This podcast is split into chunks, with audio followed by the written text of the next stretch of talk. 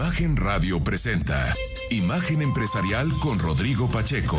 Inteligencia de negocios. Mire, le cuento que hoy la nota principal del periódico Excelsior eh, habla de pues el impacto del huracán, titula Otis despierta solidaridad y es que ante la devastación que ha generado este huracán allá en Guerrero, el gobierno estatal, instituciones cívicas y la banca iniciaron esfuerzos para ayudar a los damnificados aún por cuantificar. Por ejemplo, el gobierno de Puebla envió a Acapulco equipo para restablecer telecomunicaciones, ambulancias y maquinaria para labores de limpieza. El de Oaxaca apoyará con equipo pesado para despejar carreteras y Tamaulipas enviará herramientas y personal de fuerza. En fin, es amplio el esfuerzo que está dando. Evidentemente, Aeroméxico, Viva Aerobús y Volaris apoyarán para el regreso de los turistas que están varados por allá, mientras que distintas instituciones, ahí podemos encontrar a BBVA, a Citibanamex, a Banorte, a Coppel, la Cruz Roja, HCBC, World Vision, eh, Mercado Libre, por ejemplo, Walmart, Soriana, abrieron cuentas para recaudar fondos. Evidentemente han seguido emergiendo pues las imágenes de devastación en Acapulco y sobre todo lo que falta, porque hay una parte que no se está viendo en términos de pues las imágenes que más eh, han circulado tienen que ver justamente con el puerto de Acapulco, pero hay mucho eh, que también está afectado y sobre todo las zonas pues, más marginales del puerto y esa zona del país, pues sin duda eh, es un asunto clave. También ha habido eh, rapiña, eso hay que decirlo, en su caso, por, en su paso por Acapulco, dejó afectaciones en la zona turística, pero también en las colonias populares. Sin luz, ni internet, ni agua, los habitantes del puerto saquearon centros comerciales, aunque no se limitaron a tomar productos de primera necesidad. Ayer, por ejemplo, se viralizaba este saqueo a una tienda autosón de autopartes, justamente pues que uno pensaba, o se podía ver personas sacando pantallas, electrodomésticos, etcétera. Así que bueno, pues eso también ha sido parte de lo que se ha observado, pero sin duda creo que de repente veía comentarios de, ah, pues no hay que ser solidarios, ¿cómo es posible? La realidad es que son eh, los menos, o bueno, será un grupo de personas, pero vaya que se va a necesitar justamente ayuda, muchísima ayuda, eh, en ese contexto, por supuesto, también em, eh, GEA, Grupo Empresarial Ángeles, se suma al apoyo a través de todas las compañías, Hospitales Ángeles, Camino Real, Multiva, eh, por supuesto aquí en Grupo Imagen. Así que bueno, pues sí, sí es un asunto importante, sobre todo, y después también habrá que poner atención en la recuperación, particularmente en lo que se refiere a, pues, digamos, el apoyo que irá necesitando eh, hoteles, etcétera. Eh, ya por lo menos la CFE dice que eh, ya se ha restablecido el suministro eléctrico a 256 mil personas, que equivale al 50, el 50% de las personas allá en Acapulco y en Guerrero. Así que bueno, pues buenas noticias, poco a poco se va comunicando pues los distintos restablecimientos en términos de telecomunicaciones, por ejemplo, el IFT dijo que ya tiene un mecanismo de coordinación y atención inmediata que generó desde ayer para atender las afectaciones derivadas de este eh, fenómeno meteorológico realmente terrible. También eh, Mundo Imperial eh, emitió un comunicado, dijo en relación con la situación que se dio en Acapulco provocada por el huracán Otis y habiendo restablecido los servicios de comunicación, Grupo Mundo Imperial informa que todas las personas que se encontraban en nuestros hoteles Princess Pierre y Palacio Mundo Imperial y Arena GNP Seguros al paso de este fenómeno natural se encuentran a salvo, en resguardo y siendo atendidos por nuestro personal, es lo que dicen eh, pues en, el hotel. Y le digo, se va a recuperar, se van a necesitar muchísima ayuda, sobre todo también evidentemente el gobierno, particularmente, por ejemplo, en la zona hotelera. Ayer lo platicaba con Pascal, eh, pues, y lo platicábamos, eh, son generadores de empleos de los pocos formales y eso evidentemente pues se tiene que restablecer rápidamente, pero pues no es un asunto menor restablecer. Uno ve las imágenes, por ejemplo, del Princess, del propio mundo imperial, y vaya que ah, tendrá que haber recursos. Ayer el subsecretario de Hacienda, Gabriel Llorio, afirmó que el gobierno cuenta con recursos para apoyar a Guerrero tras el paso del huracán Otis. La Secretaría de Hacienda siempre ha mantenido cada año la estrategia de financiamiento para este tipo de de eventualidades, el seguro paramétrico, los bonos catastróficos, que son eh, con muy alta probabilidad, pues estarán activando en ese contexto. El bono catastrófico, por ejemplo, tiene una suma asegurada de 485 millones de dólares contra pérdidas derivadas de sismos y ciclones tropicales. Estará activo hasta marzo de 2024, eh, pero bueno, pues ahí se tendrán que activar eh, una enorme cantidad de recursos que serán necesarios para atender este, este terrible asunto. ya, por ejemplo, la Secretaría de Infraestructura y Comunicaciones y Transportes informó que eh, se ha recuperado la torre de control del aeropuerto de Acapulco. Hasta el momento se pueden tener operaciones visuales y a partir de mañana se realizará un puente aéreo entre este aeropuerto y la Ciudad de México. Ahí Aeroméxico anunciaba justamente parte de este puerto aéreo. En fin, es un tema amplio que evidentemente estaremos siguiendo. Le digo después la parte económica en términos de la recuperación que se tiene que dar por fuerza, particularmente eh, en un estado que ya desde ayer le contaba, tiene un ingreso promedio por hogar de 34% abajo y, eh, en fin, una zona relativamente marginada. Así que, bueno, pues eso es lo que está dando en esta zona del país.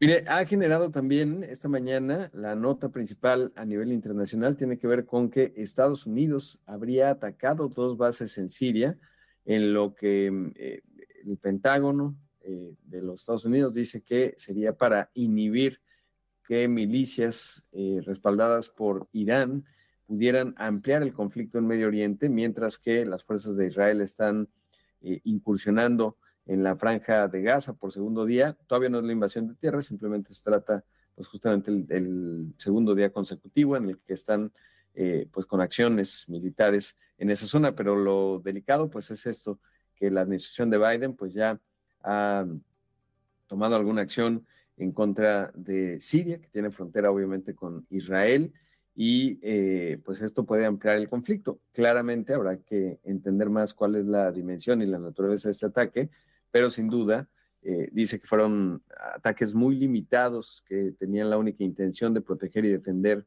a personal de los Estados Unidos en Irak y también en Siria. Eso fue lo que dijo el secretario de la Defensa de la Unión Americana.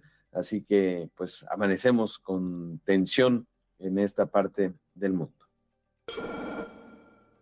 Rápido le cuento en otros temas internacionales. Rishi Sunak, el eh, primer ministro británico, habló de la inteligencia artificial, dice que el auge que está teniendo esta tecnología podría resultar una serie de riesgos como el de facilitar la, de, la delincuencia, la construcción de armas químicas o biológicas. Aunado a ello, indicó que existe incluso el riesgo de que la humanidad pierda completamente el control de esta nueva tecnología. Esto es parte de lo que dijo el primer ministro británico.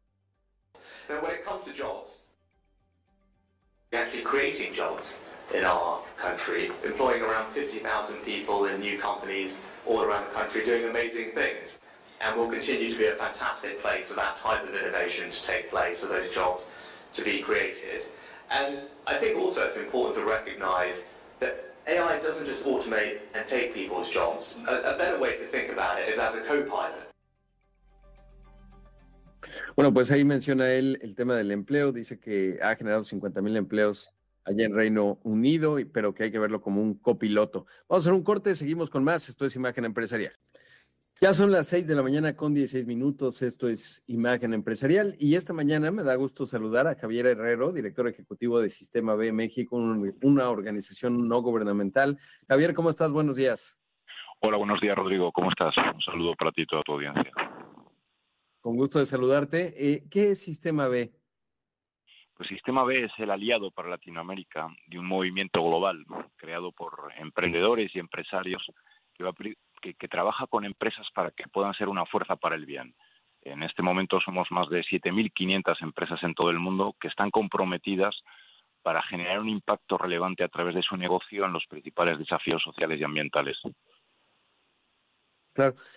¿Cuándo nace y sobre todo cómo se articula, digamos, eh, esto, esto que mencionas, el ayudar a las empresas en, esta, en estos retos, digamos, en la dimensión social, por supuesto, de sostenibilidad, etcétera, eh, ¿Cuándo nace y, cómo ocurre? Pues este movimiento nace en 2006 en Estados Unidos, precisamente con la idea de que las empresas puedan tener herramientas para transitar este desafío que tenemos a la hora de integrar estos desafíos sociales y ambientales en la operación de los negocios. Eh, nace en Estados Unidos, llega a Latinoamérica en el año 2012 y conforme va creciendo, precisamente lo, que vamos viendo es que, sobre todo que, estos desafíos sociales y ambientales que, están viviendo hoy en día toda la comunidad empresarial pueden ser también una palanca para la innovación.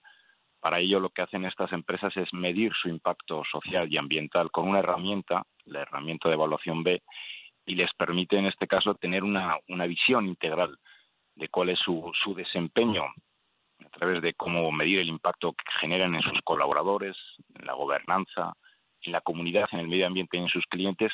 Y aquellas empresas que mejor desempeño obtienen en la medición de su impacto pueden formar parte de esta comunidad, ¿no? La comunidad de empresas B, de la comunidad de empresas certificadas B. Claro. ¿Y por qué se llama Sistema B? Supongo que en Estados Unidos cuando nacen era B System o System B. Eh, ¿Cuál es el origen del nombre? Sí, te cuento, Rodrigo. Mira, cuando surge en Estados Unidos el nombre se llama es B-Lab, como de laboratorio B. La B es interesante porque viene de beneficio, pero no solamente de beneficio económico, sino también de beneficio social y ambiental.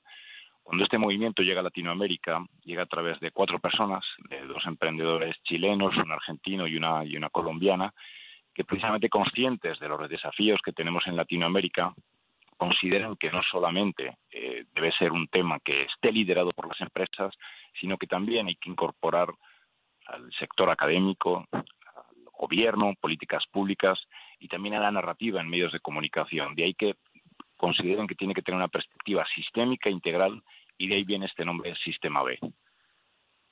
Claro. Ahora, eh, cuando nacen, y por lo que ahora nos contabas en 2006 y el arribo en 2012 a, a América Latina, eh, pues todavía el ESG siempre ha estado presente, pero obviamente ha tenido primero un auge, ahora diría está en transformación, digamos, eh, el término y las siglas, que están vinculadas a lo que has mencionado. ¿Cómo, se da de hoy por hoy y en qué etapa estamos? Porque de repente hay un, pues digamos, se ve con cierto grado de escepticismo el ESG. No me queda tan claro qué tanto valor le están asignando los inversionistas a las siglas, que no a las acciones que sí, que siguen teniendo valor. Sí, tal como comentas, el, tema de SG no es nuevo. Sí que es cierto que con la pandemia y sobre todo con los riesgos que trajo y la percepción que tuvieron los inversionistas de, cómo tenían que estar preparadas las empresas, ha ido ganando tracción.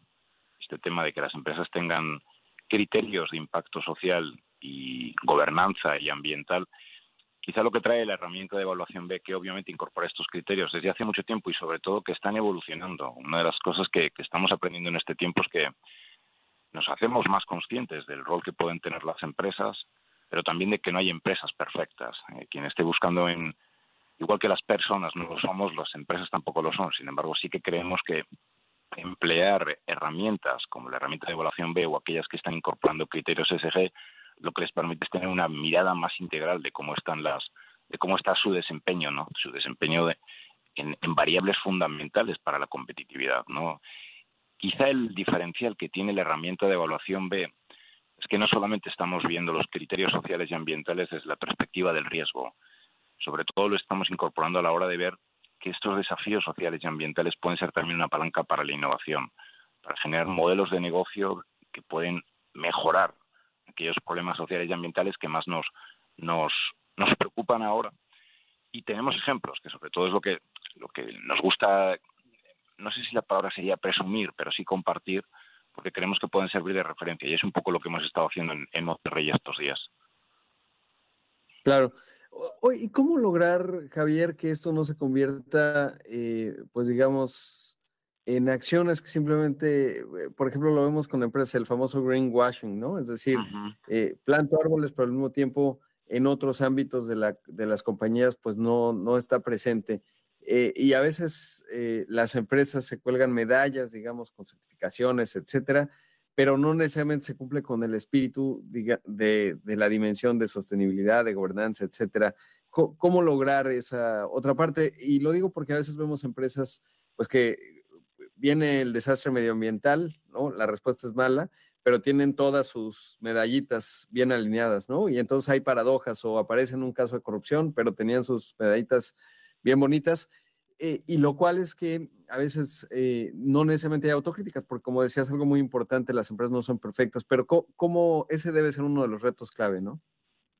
Completamente de acuerdo, Rodrigo. Ahí el, la, certificación es la consecuencia de un proceso de medición exhaustivo y donde hay un tercero independiente que tiene que verificar con estas evidencias que tiene que presentar la empresa para, en efecto, considerar que ese puntaje que le permite acceder a la certificación lo tiene en base a la, en base a su, en base a su desempeño. Esta certificación no es eterna, la empresa la tiene que renovar cada tres años y lo que estamos viendo es que por lo que comentas, o sea, por lo que es el impacto que generan las empresas, tenemos que ser cada vez más ambiciosos en lo que en lo que las empresas están haciendo. Entonces tienen que estar verificando y mejorando constantemente. Luego tenemos un elemento bien relevante también hoy en día que hay un ejercicio de transparencia por parte de las empresas que cuando se certifican B tienen que hacer público su puntaje eso aparece en una página web a nivel global y son los propios públicos de interés de la empresa los que consideran si esta empresa está faltando alguno de los principios que la llevaron a ser empresa certificada B, puede elevar una solicitud, una queja que puede ser en este caso revisada por un comité de compliance en BILAB y en este caso la empresa podría tener el riesgo de, perder la certificación. Sería lo fundamental. Creo que en este caso, el, perdón, perdón, Rodrigo. No, adelante. Sí, que tal como comentas, el, tema de greenwashing es uno de los riesgos que existen en este momento y sobre todo quizá desde el movimiento B lo que buscamos también es reforzar la dimensión de comunidad. Las empresas B cuando se certifican firman una declaración de interdependencia, por lo cual están asumiendo que no solamente tienen una certificación que pueden, como dices, presumir en sus redes, en su comunicación, sino que sobre todo forman parte de una comunicación que también está vigilante y compartiendo, porque creemos que el, mayor valor que tiene este movimiento no es solamente el que tiene en sí estas certificaciones, sino sobre todo el formar parte de una comunidad creciente que está evolucionando el ecosistema empresarial y que también se, se autorregula internamente. Claro. Ahora, y, mencionas eh, la autorregulación, me queda un minuto, pero eh, eh, los mecanismos de medición, eh, obviamente la validación debe ser externa, como ya lo contabas, pero a veces también vemos que se miden a sí mismas las empresas, ¿no? Y ahí funciona, eh, digamos, la clave es la metodología, pero siempre es complejo esta parte de la automedición en términos de, de, las compañías. Claro, cuando ya están, quiere decir que tienen la intención, ¿no? De avanzar en estos temas, pero a veces obviamente también están las medallas eh, y eso también debe ser uno de los temas clave que ustedes discuten, eh, digamos, dentro de congresos, etcétera. En efecto, mira, en la herramienta, el, un valor fundamental que tiene es que es no tiene costo. Cualquier empresa pequeña, mediana o grande puede acceder a ella.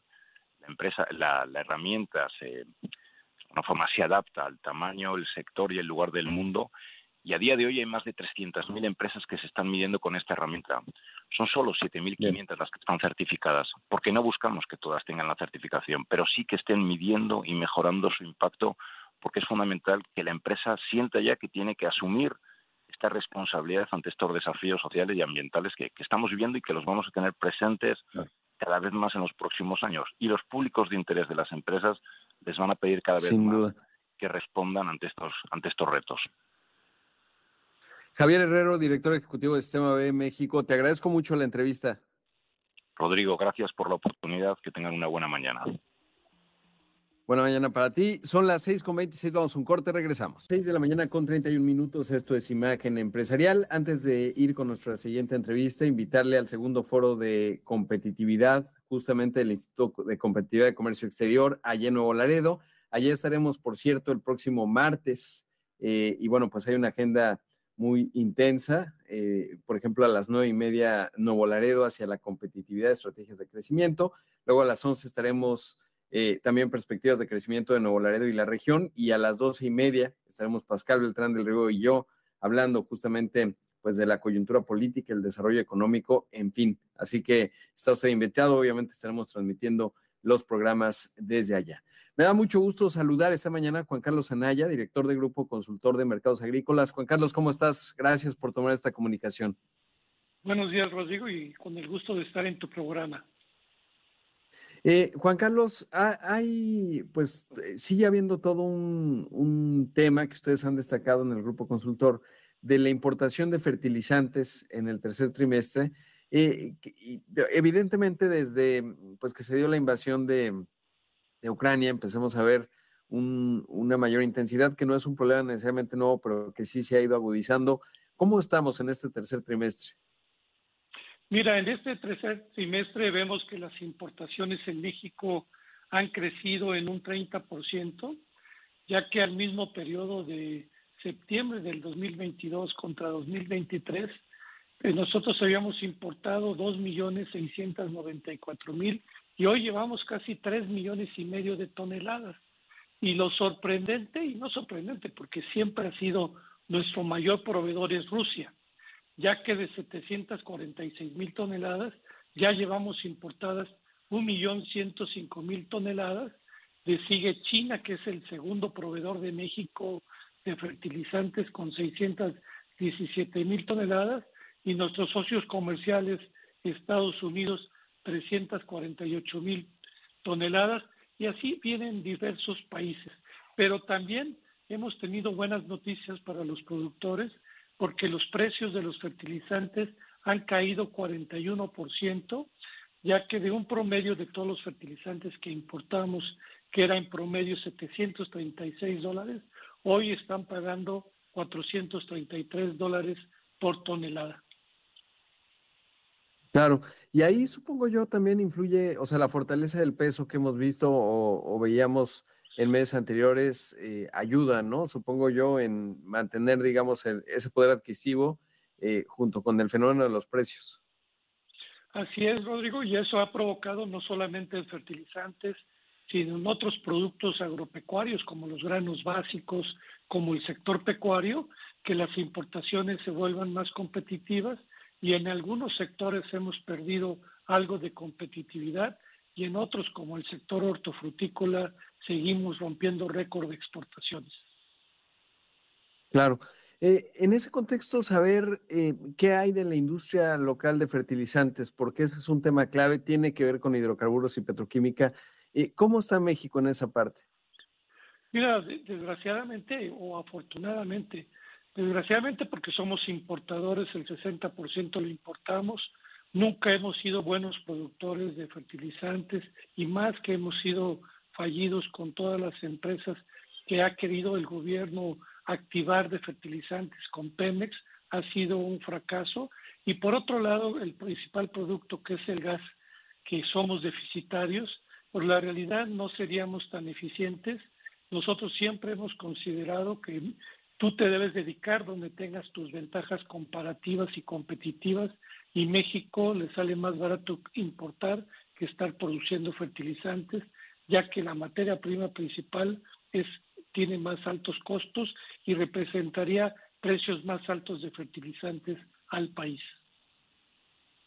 Eso es bien importante. Ahora, eh, te quería preguntar, Juan Carlos, de otro tema que tiene que ver, lo hemos destacado mucho en el periódico Excelsior, con las sequías y de repente el precio del frijol, el sorgo. Eh, ¿Cómo están comportando los precios vinculados a esos fenómenos? Mira, en el tema, desgraciadamente tenemos una 73% de sequía, la más alta desde 1957, que está afectando principalmente a los estados del norte, del centro norte, principalmente estados frijoleros y también ganaderos, como Chihuahua, Durango, Zacatecas Guanajuato, Aguascalientes, y ahí principalmente los estados frijoleros de una producción que traíamos promedio en el año de 850 mil, 900 mil toneladas. Este año, si acaso, vamos a llegar a 420 mil toneladas y ya hemos visto incrementos en lo que va en los dos últimos meses, incrementos al precio del frijol en las, en, eh, en las zonas de las centrales de abastos un 15-20% y al consumidor un poco menos todavía, 10%, pero la tendencia con esta falta de, frijol, vamos a tener precios eh, para los consumidores altos. Claro, y, pensaba Juan Carlos el tema de la gestión del agua, que creo que es clave, veía que, por ejemplo, pues eh, eh, un porcentaje mayor, me atrevo a decir dos terceras partes, se utiliza justamente para el riego, etcétera. Eh, en ese contexto, saber, eh, y, considerando que las sequías llegaron para quedarse, ¿no? Uno ve eh, las tendencias, los modelos y prácticamente esa será la constante. ¿Qué, qué, qué se puede ver en términos de la gestión del agua y, la, y su uso más eficiente de cara a la producción agrícola? Y Rodrigo, te digo, y no nada más es sequía, también son inundaciones como las que vivimos del Norma y ahora del Otis. La realidad, el sector agropecuario, los productores se enfrentan o a sequías o exceso de agua, que yo prefiero el exceso de agua, deja más beneficios. El tema que tenemos en México, eh, solamente el 26% de la superficie tiene riego, desgraciadamente, porque ha habido falta de desarrollo de infraestructura hídrica y también el desarrollo de distritos de riego, pero también el tema de mejorar la tecnificación, porque en lugares que tenemos riego como en Sinaloa, Sonora, Tamaulipas y también riego por pozos, no somos eficientes en la conducción del agua, ya que el sector agropecuario este, gasta el 70% del agua utiliza y se echa a perder el 50% por, lo uso, por el uso ineficiente que tenemos y ahí se requiere de las políticas públicas, de los bienes públicos que existían y que se han eliminado desgraciadamente una visión de corto plazo. Esto ha provocado que la, con agua de tener programas de inversión con bienes públicos con los productores de un programa de 10, 12 mil millones si acaso este año lo va a ser de 1.400 millones, y todo lo que era la tecnificación de los productores que se apoyaba, hoy hay cero recursos y la verdad es lamentable que se tenga esa visión, ya que el agua va a ser algo prioritario de aquí en adelante, ya que va a ser un recurso que debemos de cuidar. Sí, creo que apuntas un tema fundamental y me parece que es muy relevante tener no solo la discusión, sino más bien la implantación y reactivar estos mecanismos. Veo eh, en los datos de la balanza comercial de septiembre que, por cierto, las exportaciones agropecuarias crecieron 11.4%, 1.336 millones de dólares, y es que tiene que ver también con precios e incentivos, ¿no? Uno ve, por ejemplo, todo el tema de invernaderos, va bien, parte ahí está vinculado, pero creo que, bueno, pues muchos temas eh, que hablar con respecto a este, al asunto del agua, la producción agropecuaria y lo que nos contabas al principio de los fertilizantes. Juan Carlos, te agradezco mucho la entrevista. Gracias, Rodrigo, y con el gusto estar contigo. Ahí escuchamos a Juan Carlos Anaya, el director de Grupo Consultor de Mercados Agrícolas. Vamos a hacer un corte, esto es Imagen Empresarial. Regresamos en un momento con más.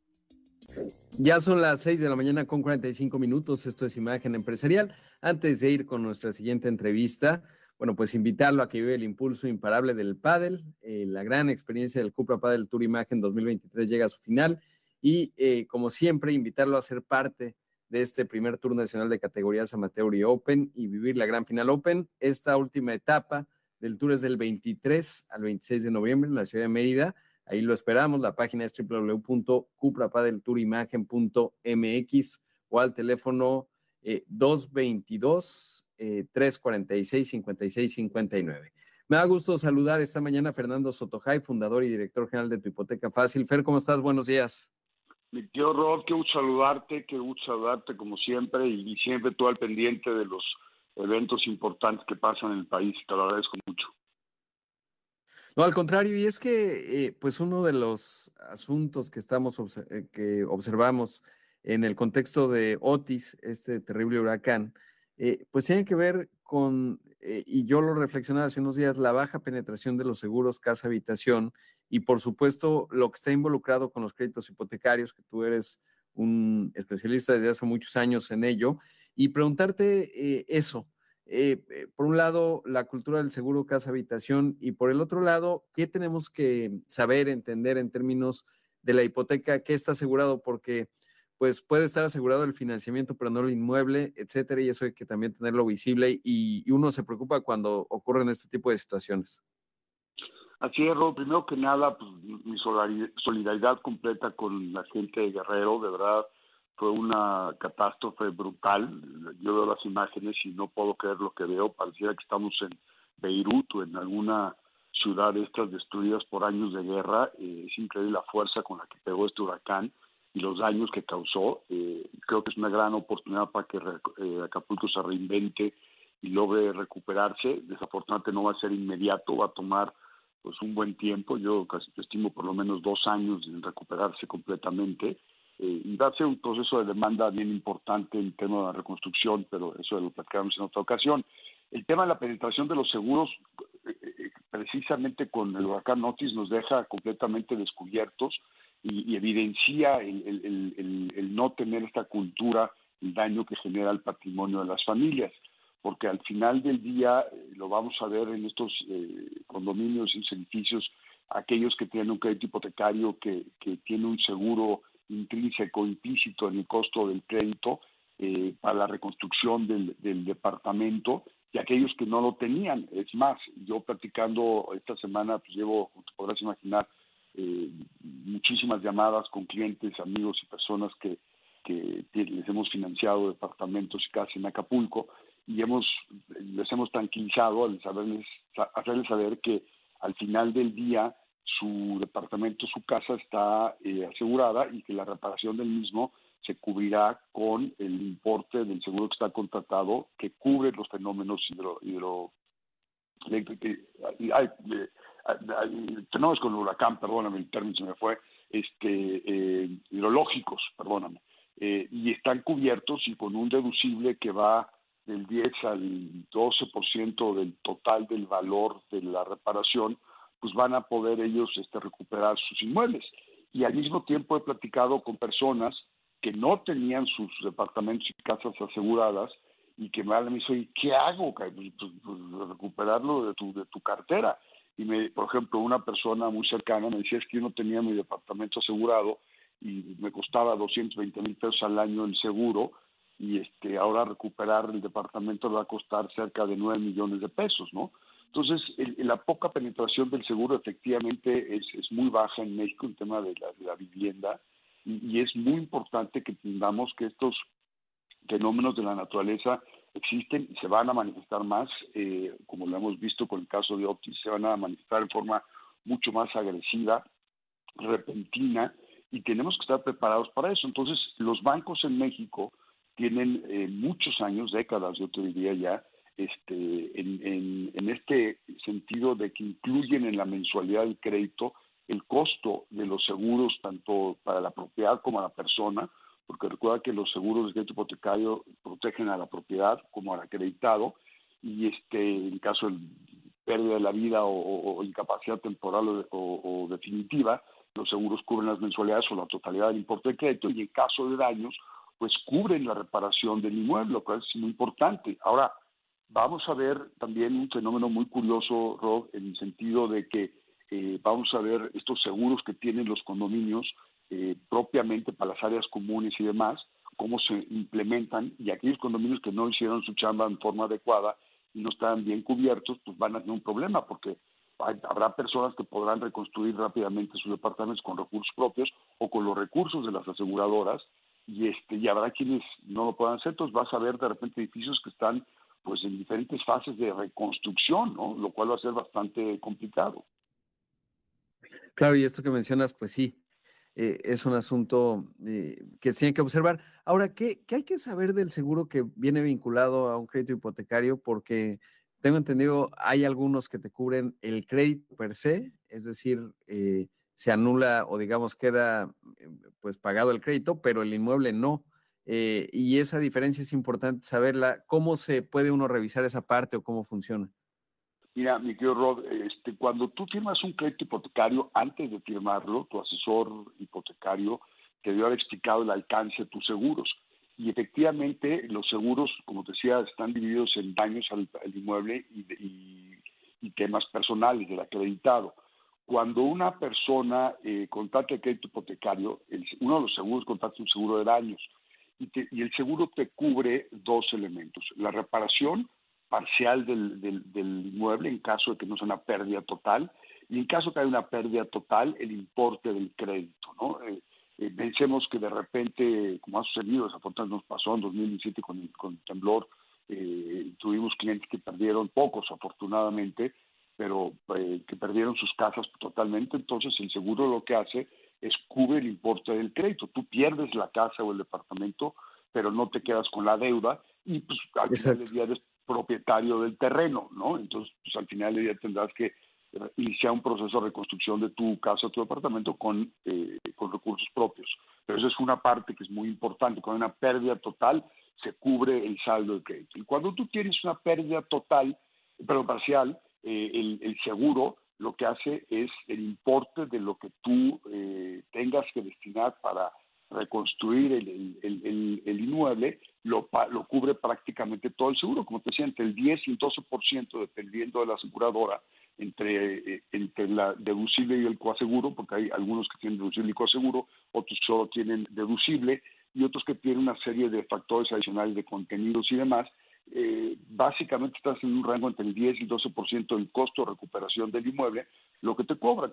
Ahora, lo que es importante que sepan quienes nos están haciendo el favor de escucharnos el día de hoy y que tienen familiares, amigos, además que tienen eh, casas o departamentos en Acapulco que fueron dañados, porque además uno piensa en, en, Punta Diamante y pensamos inmediatamente en estos grandes condominios fabulosos, increíbles que están a la orilla del mar, pero recordemos que hay muchos otros edificios y casas que no son precisamente de gran lujo, este, que sí son casas de descanso, pero no son de lujo, este, que están en la parte trasera de, de, de, la, de estos edificios de la, de, la, costa de Las Palmas o de la avenida de Las Palmas, eh, que, ¿cómo se llama? Que, que, no son de lujo y que también estaban asegurados. ¿no? Entonces, ¿qué es lo que tienen que hacer rápidamente para efectos de poder hacer la reclamación?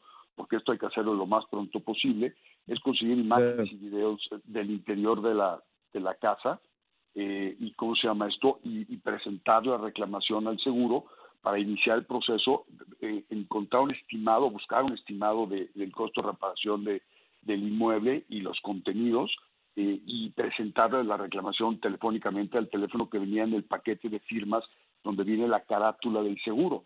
Presentar inmediatamente esta reclamación y, e iniciar con esta con este proceso que va a ser bastante largo y no precisamente muy ágil, no porque las aseguradoras no quieran cumplir, sino porque simplemente el volumen de trabajo que van a tener es, monumental, ¿no?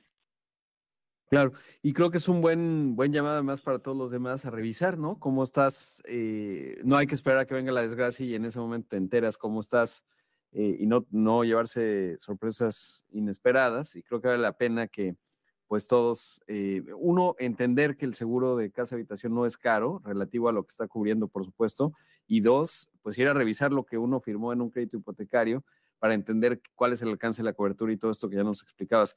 Fer, como siempre, te mando un abrazo, abrazo muy útil lo que nos has compartido esta mañana. Nomás quisiera hacer rápidamente una, una acotación, mi querido Ro, es que la acción de bancos de México, como siempre, con esta sensibilidad que han tenido, eh, durante la pandemia y demás, es muy, es muy probable que desarrollen un programa especial para deudores de crédito hipotecario y por supuesto que están desarrollando canales especiales para efecto de hacer mucho más ágil el proceso de, cobro de los, las primas de los seguros, lo cual es, es, muy, muy satisfactorio porque ves que los bancos en México siguen estando del lado de los clientes preocupados por su patrimonio.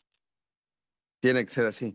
Fer, muchas gracias por la entrevista y escuchamos a Fernando Soto Jai, fundador y director general de Tu Hipoteca Fácil. Y sí, como lo menciona además, por ejemplo, la ABM, la Asociación de Bancos de México, ya habilitó eh, pues el llevar abasto de efectivo. Evidentemente hemos visto saqueos de cajeros, etcétera también. Eh, y bueno, pues sí, se, requiere efectivo y se requiere mucho esfuerzo. Y creo que para todos los que nos escuchan en el país, más allá del caso específico hoy de Acapulco, pues vale la pena revisar el alcance, digamos, de lo que uno tiene en cobertura, porque bueno, pues no, lo ideal no es enterarse cuando ocurrió y cuando hay que hacer las reclamaciones, etcétera. Y los términos y condiciones siempre son fundamentales. Eh, rápidamente le cuento que eh, se acaba de dar a conocer los datos de la balanza comercial en México, datos importantes porque hubo una caída en las exportaciones en septiembre, cayeron 5.1%, estamos hablando de 49.658 millones de dólares, retroceden las manufacturas 6.6%, que es el mayor componente de las exportaciones. Del lado de las importaciones, eh, también disminuyen y en ese contexto Estamos viendo que los bienes de consumo no petroleros crecen 24%, esa es buena noticia en términos del ritmo de consumo. Los petroleros, que son gasolinas, caen 24%, tiene que ver con el precio. Eh, bienes de capital crecen casi 20%, así que buenos datos. Llegamos al final de una edición más de Imagen Empresarial. Como siempre, agradecerle mucho que me haya acompañado. Si usted ya tiene un café en la mano, enhorabuena, pero si está haciendo de ejercicio, tiene la admiración de todo el país que nos escucha esta mañana. Quédese con Pascal Beltrán del Río, que tiene mucha y útil información que usted necesita escuchar. Soy Rodrigo Pacheco, lo ve en los distintos espacios de Imagen Radio. Que tenga un excelente viernes, un gran fin de semana. Imagen Radio presentó Imagen Empresarial con Rodrigo Pacheco. Inteligencia de negocios.